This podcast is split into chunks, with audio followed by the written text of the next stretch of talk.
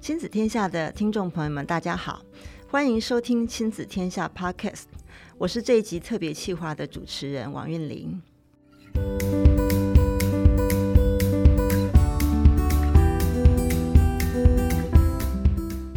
由于新冠肺炎疫情持续肆虐，全民抗疫下，各项政策都有变动，也对我们的生活和心理产生了莫大的影响，其中当然包括我们的孩子。法国总统马克宏曾说：“疫情影响最深刻却安静无声的，其实是儿少族群。”日前，国家人权委员会发表了《儿童权利公约》第二次国家报告独立评估意见，呼吁强化法令、预算、政策，落实保障投资儿童人权，为使大众能够重视台湾儿少权益政策的实践。亲子天下与人权会。也制作了系列 Podcast 节目，希望能透过不同面向的探讨，促使儿少权利主流化。第一集已经在六月二十三上线，欢迎大家到资讯栏点击连结收听。今天是系列 Podcast 第二集，很高兴邀请到国家人权委员会的叶大华委员，先请委员跟听众打声招呼。好，各位听众朋友，大家好，我是叶大华。好的，首先想要先请叶委员来跟各位听众说明一下，国家人权委员会它主要的核心业务有哪些，以及目前推动儿少权利的阶段性成果又有哪些？好，我先简单介绍一下这个国家人权委员会是怎么来的哦。那国家人权委员会现在目前是在监察院里面啊啊来做这样的一个工作的推动。那顾名思义嘛，因为国家就是国家级的，所以我们是在这个我们的这个五院之间哈，一个非常大的监察院里面那。虽然我们是在这里面好来运作，但是我们基本上是一个独立的人权机构。哦，那世界各国大概有将近三分之二左右的国家，哈，都有设立这样的一个所谓的人权机构。好，那台湾的选择是在监察院里面，那主要是因为监察院有一个角色是在监督。好，过去监察院也有一些所谓针对。呃，所谓的这个公务人员哈不当侵害人民权利的这样的一个人权保障的一些议题，也有做过相关的调查跟纠谈。不过它是比较属于事后权，就我们知道说，当国家的公务人员哈在代表国家行使他的职权的时候，有不当侵害到人民的权利的时候，监察委员就可以做调查，哈来做来提起这样的一个呃纠正或弹劾。那人权不一样，人权就是在有可能发生人权侵害的事情发生之前，它有一个更积极的作用，它是事前就要去预防。所以人权会的角色很重要，就是当我们发现到有任何人，包括公部门啦、私部门啦，因为监察院过去大家知道，就是它是针对公部门的的为师来做纠弹。那对于私部门的部分，就比较不基于这方面的一个呃的一个处理哦。那人权的话，就只要涉及到跟人有关的权利的议题哈，特别它涉及到侵害的这个人权的这个保障的范围，对不不只有公部门，还有包括私部门哈，所以这个部分是很广的。那当你有发生到侵害的可能性的时候，比如说涉及歧视。歧视的下一个步的的严重一点，可能就造成不当的这个对待，甚至到酷刑，这些都属于人权的一个保障的事项。所以人权会它有一个很重要功能，就是保障跟促进人权哦这样的一个积极的作用在。那我就简单的说明一下，由于这个国家人权委员会呢，其实是在二零二零年才正式成立，我们成立到现在才一年多了哈，快两年哈，所以算是一个蛮新的一个政府的机制。那所以很多人可能还不太了解，所以我们也希望说，透过哈这样的 podcast 可以跟社会大众了解说，哦，原来我们在国家层级已经有一个保障人民的相关权利的一个单位。那成果的部分，呃，因为只有一年多，所以说有要说明吗？成果的部分，我想，因为一年多来，带呃人权会其实，因为我们是要接轨国际的人权标准，所以我们尤其我们政府在二零零九年开始，哈，开始推动这个所谓的国际人权公约的内国法化，好，因为我们不是联合国的成员，所以我们没有办法，哈，就是让联合国承认我们来签署各种人权公约，所以从二零零九年开始，我们就是让。我们所签署的人权公约、国际人权公约能够内国法化。好，所以呢，从二零零九年有两公约，接续就是所谓的 CEDAW，好，就禁止啊消除一些妇女歧视的公约，再来就是儿童人权公约，再来就是身心障碍人权公约。那所以这几年下来，其实台湾陆陆续续签了非常多的国际人权公约，也就是想要让台湾的这个人权标准能够跟国际社会来接轨哦。那我们在二零一四年好正式通过了签署了这这样的一个儿童人权公约，那它内国法化就变施行法。我们在人权会有很重要的工作，就是说要针对这些我们签署的呃这个国际人权公约，怎么能够落实到我们台湾自己的呃行政系统里面，好国家系统里面。那所以呢，我们就会产生这样的一个呃相关的公约的这个人权报告制度。好，那以儿童人权公约来讲，好，我们已经有所谓的这个呃儿童权利施行法。那我们就是在通过的那一年，好的第二年，我们就国家就要提出所谓国家报告。那现在已经到了第二轮了哈，我们就是隔五年之后，就是开始展开第二轮的国家报告。那人权会成立刚好在两年前，好，两年前我们成立的时候，刚好知道说在今年底，好，我们就会来进行所谓的。儿童权利公约第二次的国家报告的审查，嗯，所以我们人权会有一个很重要的作用，针对我们签署的国际人权公约，我们所建立的人权报告制度里面，人权会大概就是说做一个比较相对客观中立的一个呃人权的一个监督机制，嗯，所以我们会就政府部门、行政部门所提出的啊，呃，这个各种公约的呃国家报告。来进行审视。那另外一部分，我们就监察院曾经调查过的，哈，跟儿童少年有关的这个人权的这样的侵害的一个调查案，也拿进来做一些评估跟了解。那特别是在国际审查会议上面，哈，每一次这个国际专家邀请来，国际专家都会留下所谓的改进的建议，叫做结论性意见。那我们依据这个他们所留下的这些改善的建议，我们会去看，哈，就是这五年当中，到底我们国家改善的情形如何？有没有去推动相关的法令修法啦？预算有没有提升啦？哦，人权的教育有没有在做推动跟落实啦？等等，好，所以就是人权会的角色就比较相对来讲，不是站在国家的立场去肯定他们做得好，而是我们要从当中。找到说做得不错的地方，还没有什么在精进的空间。嗯。那哪一些部分事实上是力有未逮的？好，那另外当然人权会更重要是要接地气了。好，所以我们做了非常多的田野的一些意见的收集，尤其儿童权利公约，好是一个。针对十八岁以下儿童少年，哈，大概将近四百多万儿童少年这么大的一个呃族群啊，相关的人权的权利，所以他们的意见怎么样能够被重视，这也是儿童权利公约很重要核心的精神了哈。所以呃，刚刚主持人问到说有什么具体成果，我想最具体的成果大概就是我们人权会成立之后，陆陆续续呃进行了这个所谓两公约，还有包括身心障碍权利公约，包括儿童权利公约的独立评估意见。那我们今天来的一个很重要的任务，哈，就是简单的让大家知道，我们今年四月一号才刚通过的这个儿童呃人权公约的第二次国家报告的独立评估意见，哈，到底有哪一些重点？那嗯、接下来我们就想继续就这题要来发挥一下，就是说呃，刚提有提到说为什么会撰写这份啊、呃、评估意见？那他这次的内容呢，还有哪些面向，以及他对于我们儿权所产生的意义，以及期待他发挥的影响，要不要再帮我们做进一步的说明？好，我刚刚讲到说，其实这样的一个独立评估意见，当然是要回应我们政府在过去这第二次嘛，所以第五年五年后要提出来，这过去这五年当中，到底有没有依据国际审查专家的意见哈去做改善，哦，法令啦、政策啦、预算的调度啦，好，人权意识的提升，大概是最主要的几个面向。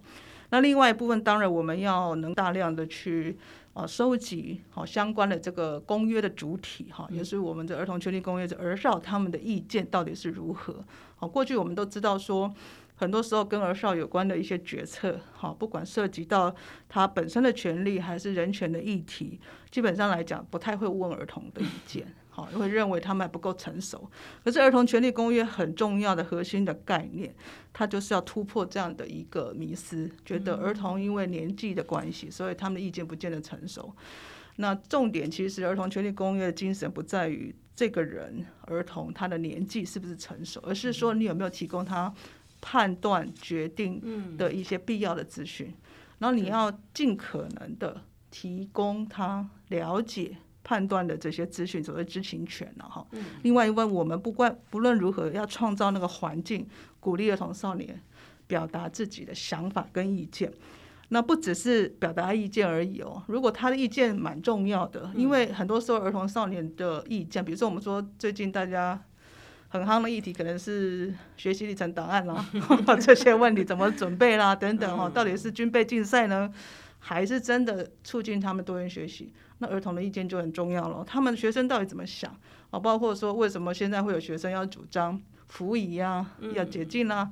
或者是说早上早自习。啊，那个为什么可以开始也要解禁？啊，要不要制服上面要不要修这个名字？看起来都是好像很小的地方，可是这个其实就是人民的基本权利，宪法应该保障他的人格尊严跟自由发展。哦，所以在儿童权利公约来讲，它的主体就是儿少，也就是学生的权利。那所以我们开始要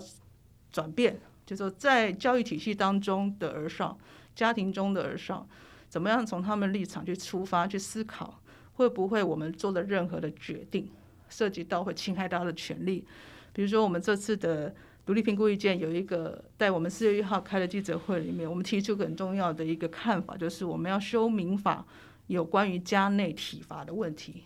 要让它入法。好，那其实不是只有台湾在推这个，其实日本、韩国也是相对家内体罚、校园体罚很严重的国家，他们在过去就已经通过。相关的这些法令入法了，那台湾在这块还有很多不同的意见，我们也很惊讶，就是说这个我们收集到的意见，大概人权会自己也做了民调，发现有一半的人不支持家内不能、嗯、家长不能体罚小孩的，我们的观念还停留在，即使现在已经是年轻的家长还是这样，所以从这样的议题，我们可以显而易见，其实在学校里面大家已经有这个共识了，对，有。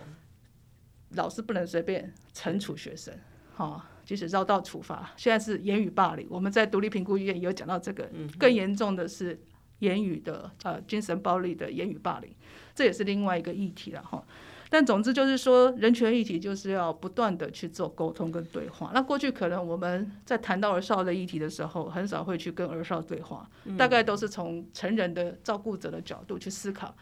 但是其实都常常会做出。抵触或违反他作为主体的权利，哦，所以我想儿童权利公约它相当的 radical 的地方在这里，它可能会颠覆我们过去传统的亲职的概念、亲师生的概念，哈。那呃，刚这样一路讲下来，就是说，其实我们在独立评估意见，好，很重要的是接轨和儿童权利公约，它的核心的概念就是怎么样能够保障儿童的生命发展权利。那另一部分就是说，能够重视他的最佳利益，大概就是两个最。主要的核心概念，好，所发展出来的这一些，呃，我们觉得在这一次的第二次国家报告要提出来提醒我们，呃，政府各界好要来关心的人权议题。那这当中，呃，我们在第一个 part 其实是有谈到三个好新兴的人权议题，也是全球性大家都要关心的，一个就是。所谓的 COVID-19 疫情下的儿童人权，再来一个这议题，当然就是新兴的数位暴力的问题。好，数位暴力当然首当其冲，不止在台湾啦，全球都一样。自从从南韩的 N 号房事事件之后，台湾陆陆续续也在关心这件事情。网络的呃这个所谓的网络的这样的一个性暴力，包括私密照的这个传递、不当散布等等，目前其实政府有在因应这个来做修法了。但是我想最重要还是在于教育的方面，好，那所以我们人权会在这上面有特别在专题上好去点这个部分，好，就是我们要怎么样能够更加重视网络上面的这个性剥削、性霸凌等等的一个现象，好，那这个部分应该要能够透过国家的法令来予以最高的保障。那才不会去侵害到儿少的发展跟隐私权利了。好的，再来一个，当然就是安置的议题，大概就是属于大家知道的，就是我们现在是一个多元的社会，嗯、哦，重组家庭也很多，离婚的多，哦，那所以每两对就有一对有可能会面临到重组家庭，那重组家庭可能带来的种种的一个亲子功能的问题，也是我们要关心的。那当中有一些孩子可能就没有办法，好、哦，就是完整的在家里生活，原生家庭生活，所以他就必须哦被安置在好、哦、特定的机构。那安置机构的问题，其实我们过去在监察院有蛮多调查，包括我个人也做过一些相关的调查。不管是在因为处罚，好在矫正机关，好像福利院呐，过去过去叫少辅院，现在已经改制了，好叫学校。那或者是少管所，那另外还有一些是在政府部门的中途之家、中途学校，还有私人机构的安置的机构。那这当中当然也看到了蛮多令人觉得蛮。呃，那么蛮辛苦的一个儿童权利的一个处境，然后当一个儿童他可能因为呃偏差行为或是他是受暴而来到这个安置机构的时候，却因为安置机构可能照顾的上面没有足够的专业职能或人力不足，导致造成集体性的这样的一种霸凌，好或者暴力不当对待，那这个也是人权会很重要的一个功能，就是怎么样避免不当对待。所以人权会现在正在发展的一个计划，就是接下来我们可能要去推动，就是禁止酷刑公约的签署。好，酷刑可能会在各种限制人身自由的机关构，可能有在学校。好，那各位想要学校可能什么限制人身自由机关构里面还有学校。的确，学校有些时候会限制人身自由，比如我们讲中途学校，它是因为处罚而来的。那另外一个状况是，有些私立学校。他会透过这个呃校规，好自己特殊的规范，限制学生行动的自由。比如说晚上要晚自习，你一定要住在宿舍，你一定要，他就限制你的行动自由，你一定要在乖乖待在教室继续念书，然后念完书才回到宿舍。那后来有发生蛮多因为太长的待在学校里面，而造成人人身安全的问题、性平的事件、霸凌的问题。所以这也就是一个我们想，就是说你要教学，你的教育环境如果不正常，这些过多的限制，其实都会抵触到呃这些学生或儿少的一个身心发展的权利了哈。所以我们在呃整个的独立评估意见里面讲到蛮多的一个新兴的人权议题之外，另外我们也关注是长期以来看到的一些权利侵害的议题。好，那所以大概简单的说明一下。好，那这个当然就是我们透过刚讲到的不断，我们办过了呃五场的焦点团体，另外我们也办了北中南东市场，哈，专门收集儿少意见的这样的一个分区座谈会。另外我们也跟行政部门哈做最后的一个对谈。好，那还包括监察院哈，大概有二三十件的调查案，这样子把它整理出来，好，所以才形塑出我们今天这样的独立评估意见。好，接下来我们要进一步聚焦在儿少劳动权益的讨论。那也请委员分享一下，为什么现在维护儿少劳动权益这件事这么重要？那我国目前的青少年工作遇到了哪些困境呢？啊，其实儿少劳动权益，过去是我还没有进来监察院的国家人权委员会之前，我一直长期在民间团体推动的工作了哈。嗯、那就儿童权利公约或是国际劳工组织来讲，童工好，或是未成年劳工。一直都是劳动权益非常重视的一环，但是我们过去台湾来讲并不重视，因为大部分人想象的哪一些状况下，在未成年的年纪，我们讲未成年十八岁，呃二十岁以下，现在民法还没下修了，明年才下修这样，在这个状况下，他必须不在学校念书，而必须出来工作。好，那我们再想一想，那我们有没有发现到，我们国家允许？未成年儿少在夜间工作的比例比其他国家高很多。哦，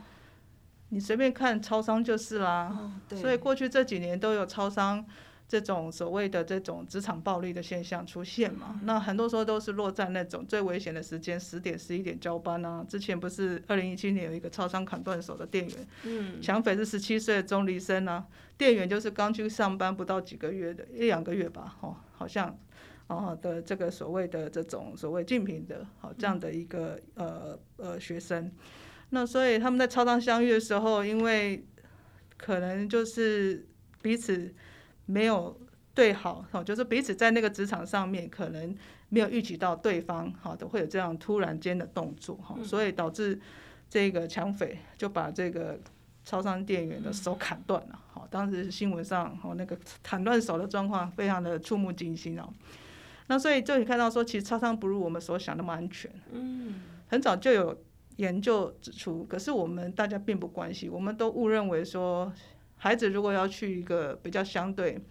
啊、呃、正常一点职场，可能就把他送到超商去，因为就近嘛，对不对？其实殊不知最危险的其实就超商。最近我们看到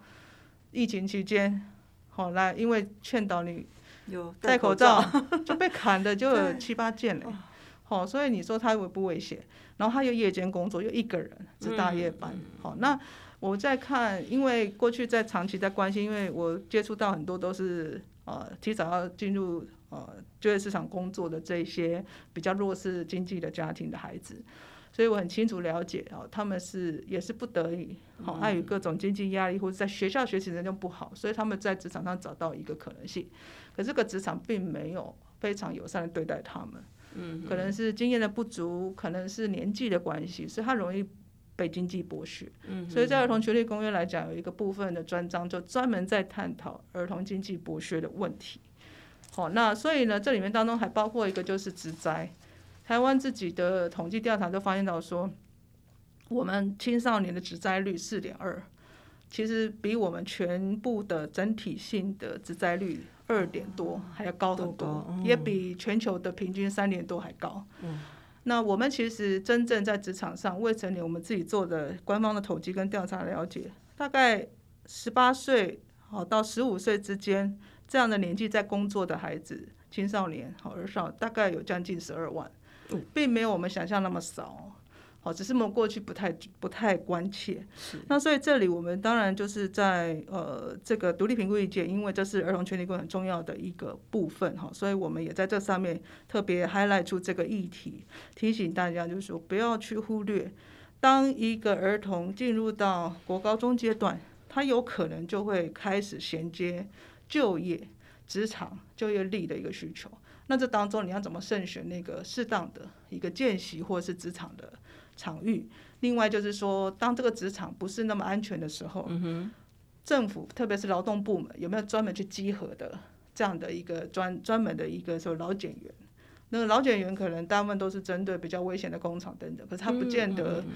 会这么的关注哈这些未成年劳工。那另外一块当然就是职灾的问题哈，特别是职灾率，为什么青少年职灾率那么高？因为他们通常都会在一些比较相对危险的环境大那个工作，因为这些场域比较需要他们，比如说会涉及到切割夹卷的工厂，还有一个就是哦这些所谓的烧烫可能会涉及到烧烫伤的一些餐饮店，哦会滑倒的这些餐饮业。所以这个都是很重要的哈，所以我们特别在这个独立评估间也特别提醒说，政府部门好要加强相关的劳动教育也好，包括对职场的安全的一个维护。另外一个部分就是说，当有一些无良雇主，嗯，涉及到职场霸凌之后，甚至到虐死这样的状况，好，这几年也有好几件。那所以这个部分对无良雇主部分应该加重惩处。好，那这个大概就是在呃儿童人权公约里面有特别提醒的部分。刚刚委员已经有一些提到，那这边看有没有补充啊？嗯、就是说，政府、企业乃至于父母，觉得怎么做才能够增进，就是说，对我们儿少劳动权益的保障是有效的呢？呃，当然分的层次不太一样哈。那呃，国际的人权公约很重要的精神，核心的一个概念就是要维护人民的基本人权，是要透透过国家好的法令、政策、预算。好的一个预备跟投入跟投资，所以政府部门是最重要。所以在人权教育的部分，你当然你要落实这些人权公约的理念，你必须要透过公部门的人员，包括教师等等。所以通常来讲，人权教育的推动要优先好的是针对警察人员、教育人员、教师。还有公务人员，他们是执行这些公约最重要的第一线的窗口，所以他们的相关的人权职能的提升，永远都是最重要的。嗯，再就是社会大众的部分，要仰赖就是媒体，好像我们有做这样 podcast，嗯，我们之后也许可以再针对一些特定我们在儿少关注的这一些议题当中，可以深入做一些小的点次的来做分享。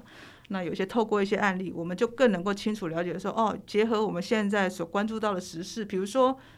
恩恩案，好恩恩爸这件事情。嗯、对，我们在做这个独立评估意见的时候，在探讨疫情下的儿童人权，大概反映出来都是线上中辍，好远距教学的问题。好，那那时候还没出现像恩恩这样的，因为疫情上造成的这种儿童在就医过程当中的这些好横向联系上产生的疏漏。那刚好恩恩案，我想是一个很好的检视，也就是说提醒我们，人权的议题随时它都会是依照社会的发展，会不断的会出现新的问题、跟新的议题、跟可能解决的方式。是，好，那所以我觉得像这些，呃，最接贴近我们国家自己的情境的这些案例，都会是我们人权教育很重要的一环。好，那所以这也是人权会很重要的作用，就是我们。也积极的在跟文官学院啦、教育部啦等等一起来合作，然后开发出所谓的人权教育的教材。嗯，那这些我们监察院或是人权会自己所做的这些研究跟调查，它就会成为一个很好的案例的教材，提供给这些第一线的代表国家行使这个人权的这样的理念落实的这一些公部门好公务人员好来来做使用。提升他们的知能。那另外，当然媒体、大众媒体，就刚刚提到说，大众媒体其实是很重要的一个部分。我讲一个，就是日本在对儿童虐待的议题，他们这几年也是遇到很大的挑战。好，我们看到很多日本好那种受虐儿童的一个长期受虐状况，不亚于我们在台湾看到的一个状况啊。那所以日本也因应这个做了法令的修正，好，包括刚刚提到的说家禁止家内虐待，好，也是正因为因应这一两年非常多重大儿虐事情的发生。那在这当中，他们其实会很善用，好，就是教育部门会结合大众媒体来做宣导。我记得几年前有一个印象深刻的是说，他们发现到说，诶，儿虐的这个状况，很多时候是出现在妈妈产后忧郁症。哦。他们是做了很多大量的田野调查，也就发现出这个趋势，所以他们当时就做了一件很重要的工作，就是结合捷运的这种广告，好，大众媒体开始在宣导什么？他不是在指责呃新手妈妈，他是在提醒他的家人要重视啊新手妈妈怀孕有可能产生的忧郁症，他就是在提醒这件事情，然后你可以。进去扫这个网站相关的资讯，就会发现说，哦，原来儿虐的问题里面当中跟这个是有高度连接的。嗯嗯。所以他就会提醒大家，会提升自己的这种意识跟能力，要注意。而且当你发现到不呃一些征兆的时候，你可以找到适当资源来协助你。OK。对，那所以我觉得这是台湾可能可以在精进的部分，特别在大众媒体当中哈，对于人权的意识的提升，包括对这公约的理解，这个我们还有很多要努力的部分。OK。好，那最后就是呃，联合国曾经在二零一四年提出对儿童权利做出更大的投资这个研究报告，他指出呢，对儿童进行投资将有助于个人、社会及整体经济发展，因此国家应该投入充足的资源，实现与满足儿童权利。最后，我们就想请委员跟大家分享，针对我国政府对儿童权利保障的预算投资，人权会有哪些观察与建议？我觉得这个过去我在民间的时候一直在盘点政府关于这个儿少的预算啦，真的很少了，所以后来才会去推十八岁公民权嘛。好，我们也知道今年要年底要这个九一大选要投这个十八岁修宪票、修宪公投票，好，请大家支持哈。会会会。那我想明年明年又要下修十八岁成年年龄，也是当时在推动的目标啊。那其实很重要是说，预算这件事情在台湾来说，它绝对跟选票是。非常息息相关的，所以你看民意机构，不管地方的议员、中央的立法委员等等，有多少人花多少时间放在儿少身上，为他们在捍卫他们的权益，大概都是出了很大的问题嘛，哈，大家才会注意。可是就是可能就是一个新闻点出来，烧个几天就结束，可是预算还是停在那里。所以，呃，你说选票重不重要？重要，因为它代表就是所谓的代议政治的政治代理人，他怎么思考没有选票族群的利益，最佳利益是什么？那现在我们有儿童权利公约了，就算没有因为选票的关系，政府也应该要请权力调度资源，来落实保障儿童少年好这些没有选票的人的权利，它是更重要的一个权利的主体哦。那所以呢，这当中我们就去盘点到看到说，哎，呃，政府部门自己做的调查里面都讲，我们其实整体的儿少预算，但我们政府的 GDP 的比例大概只有二点多，嗯，很少了哈。那在 OECD 国家，在平均来说至少有六趴，嗯，所以还有很多成长的空间。那这当中其实我们会看到说，这么少的钱预算花在刀口上，永远就是在那个刀口上。但所谓刀口就是出了问题的，那没出问题的代表就是更应该要预防的工作反而很少，就是一些碎屑。反而你变成你没法积极去做预防工作，所以人权的促进跟保障，重点是在促进，而不是只有保障。当出事在保障，你可能要花更多的成本来保障它，或者是 healing 好来做这样的一个所谓的治疗的工作，但是那个都缓不济急。最重要是不要造成人权侵害的事情，所以观念意识啦，这个很重要。那所以你需要透过政府资源的投资。那其实联合国很早就发展出。相关的这个对儿童人权投资的这样的一个概念，二零一四年就有，后来疫情的关系，各国又发现到这个状况。那的确，因为疫情在欧美席卷的时候，发现家暴的案件非常的高。那再来就是性剥削，透过网络，好网络逃家等等，造成很大的问题。那所以呢，这个部分各国领袖大概有意识到说，应该要更加强强化对儿童权利的投资。那他们也算出来说，我记得是英国吧，就讲到说，如果你越早投资在零到七岁的儿童学龄前儿童阶段，你可能花一块钱的成本，你可能得到七倍的效益。为什么？因为在这个阶段是最可塑性最高的时候，所以在这可塑性最高的时候，你建立它。呃，比较相对有健全的一个人权的价值跟尊严跟概念的时候，会影响他成年后的发展，这个很重要。所以为什么